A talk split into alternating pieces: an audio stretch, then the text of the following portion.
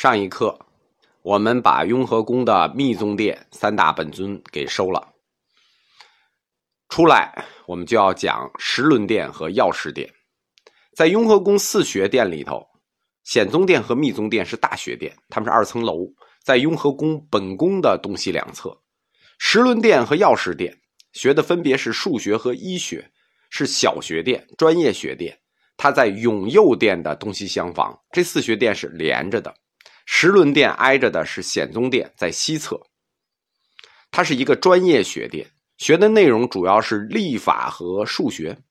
为什么要学数学呢？很简单，你不会数学，你你怎么算天文历法，对吧？那还不是一般的数学，那高等数学。十轮殿在藏语里就是我们叫十轮扎仓，在藏语里叫丁克尔扎仓或者扎年阿扎仓。我们先像平时一样，先简单的看一下十轮殿，再来讲十轮殿的理论。进入十轮殿，正中间是一个立体坛城。立体坛城是很少见的啊，在四种坛城里它比较少见，它叫结膜坛城，是一个立体的十轮金刚坛城。这个坛城做的还很细啊，上面很多本尊啊做的很细。后面供奉的是宗喀巴的弟子克主杰和贾曹杰。东部呢？东北部呢是一个绿度母，东南部呢是十轮金刚的双身像。这个十轮金刚的双身像是铜碟造像，就是铜皮打的空心的铜碟造像。十轮金刚双身像是十轮殿的本尊供奉的主尊，它也是格鲁五大本尊之一。我们讲。大威德金刚、圣乐金刚、密集金刚，这在密宗殿供奉的最初的格鲁三大本尊。这个十轮呢是最后一个，喜金刚呢在扎什伦布寺有。十轮金刚它也是藏传佛教无上瑜伽部的，但是它是无上瑜伽部的副副序部本尊。它的造像呢，象征的是慈悲，四面每面三眼，二十四臂。跟这个圣乐金刚有点像，他拥抱的明妃呢是空色大手印明妃，象征智慧，四手八臂。一般情况，金刚本尊是蓝色的，明妃所抱的是红色的。但是十轮金刚抱着的明妃，哎，智慧明妃，它就是黄色的，它不是红色的。它讲的不是气血，它拥抱的是智慧，黄色的，它也呈站姿。和明妃相拥抱，十轮金刚包括十轮经，这是佛教密教发展到最后一个阶段才出现的，就是佛教的最后一个阶段，也是密教的最后一个阶段。所以十轮金刚和十轮经，我们实际上讲它是密教金刚城的一个小分支，我们也称它为十轮教。它的理论就受到了新生印度教的影响。就婆罗门教六派发展的后期，它受到后弥曼叉派、正理派，呃几派的影响，同时他还受到了传入印度的新兴的伊斯兰教的影响。十轮经里有很明显的受到伊斯兰教影响的痕迹。十轮金刚秘法认为，一切众生都处在一个迷界里头，这个迷界呢是时间构成的迷界。过去、现在、未来三世轮回运转的迷界，一切众生都在这迷界中，宛如时光之轮在旋转。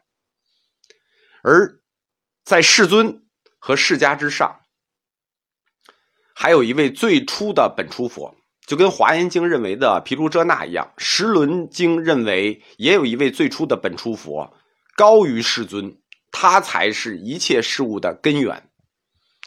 修行十轮金刚秘法呢，是要控制身体里的气。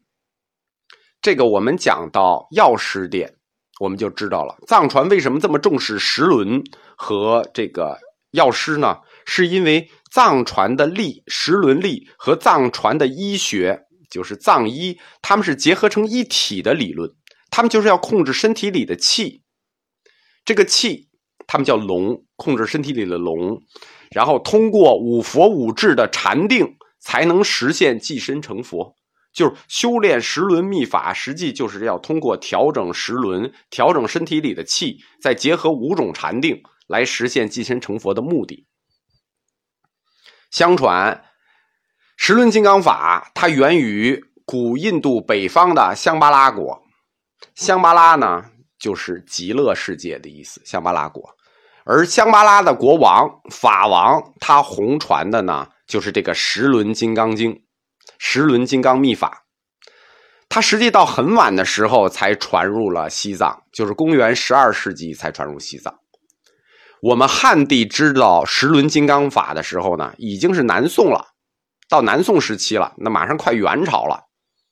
香巴拉这个地方有没有呢？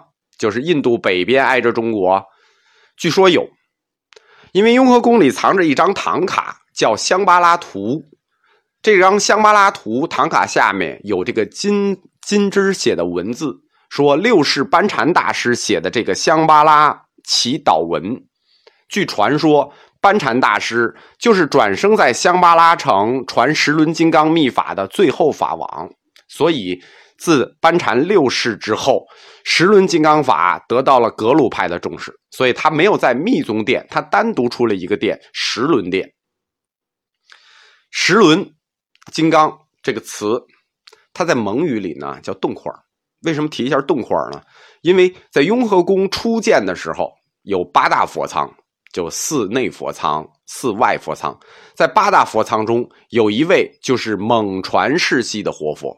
我们知道蒙传有两大活佛啊，一个是张家活佛，一个是哲布敦赞巴活佛。他下面还有一个大活佛，就是洞块呼图克图，就是这个十轮金刚的音译，蒙语音译。在内蒙古呢，寺庙最就是最有有等级的寺庙呢，叫三大昭。昭就是庙啊，就是我们叫庙，他们叫昭。内蒙古有三大昭：呼和浩特的大昭、包头的武当招，还有呼和浩特和包头之间的美代招，这叫内蒙三大招。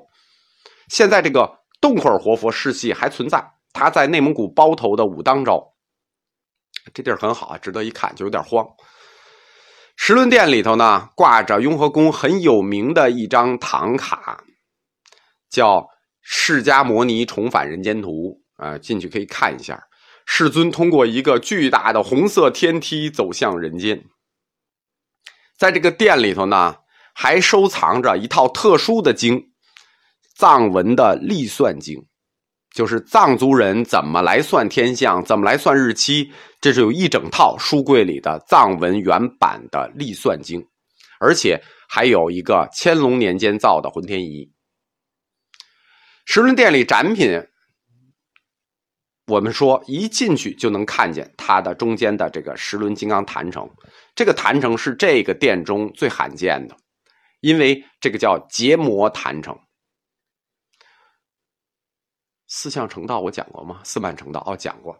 坛城又叫曼达坛城，在四曼成道中，前三个坛城都是平面的，只有第四种坛城就大坛城。三昧耶坛城、法坛城，它都是平面的。只有第四种坛城，它代表成就，代表诸佛的成就，所以它是立体的。它已经成就了，它不可能平面了嘛。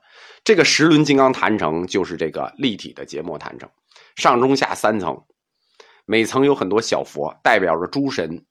在四个角上是四大金刚：密集金刚、喜金刚、胜乐金刚。我们在雍和宫，整个我见过有三个立体坛城，第一个就是这个石轮殿的石轮金刚坛城，还有对面药师殿的药师佛坛城，还有一个在班禅楼里的长寿佛坛城，我就见过这三个立体坛城。石轮殿呢，它是雍和宫，包括藏传佛教研究数学、天文、历法的一个教学基地。它最早呢，它不叫石轮殿，或者说叫石轮扎仓，它最早跟石轮还没关系。当时建四学殿的时候，显宗殿、密宗殿，第三个学殿是什么呢？是朱明学殿。什么叫朱明学殿？我们说藏传学习有大五明、小五明，呃，一共十名，所以叫学朱明。大五明：阴明、内明、工巧明、一方明，然后。小小五名诗韵词历算，对吧？他是都学，大小五名他都学。然后呢，在这十名之中呢，内名、阴名，这是显宗殿学；医方名是医学殿学。呃，内名和阴名，我们说显宗殿第一课就是阴名嘛。这样十名里头就还有七名，那七名呢都在这个学殿十轮学殿学，所以这个学殿最早叫朱明学殿。但是呢，因为这个它的立算最突出、最有特色，然后呢最后最有突破，所以这个店最后就完全转向了十轮，就是研究十轮历法。因此以后这个朱明学院就叫十轮学院，就叫十轮扎仓。嗯，我们下一课讲什么叫十轮。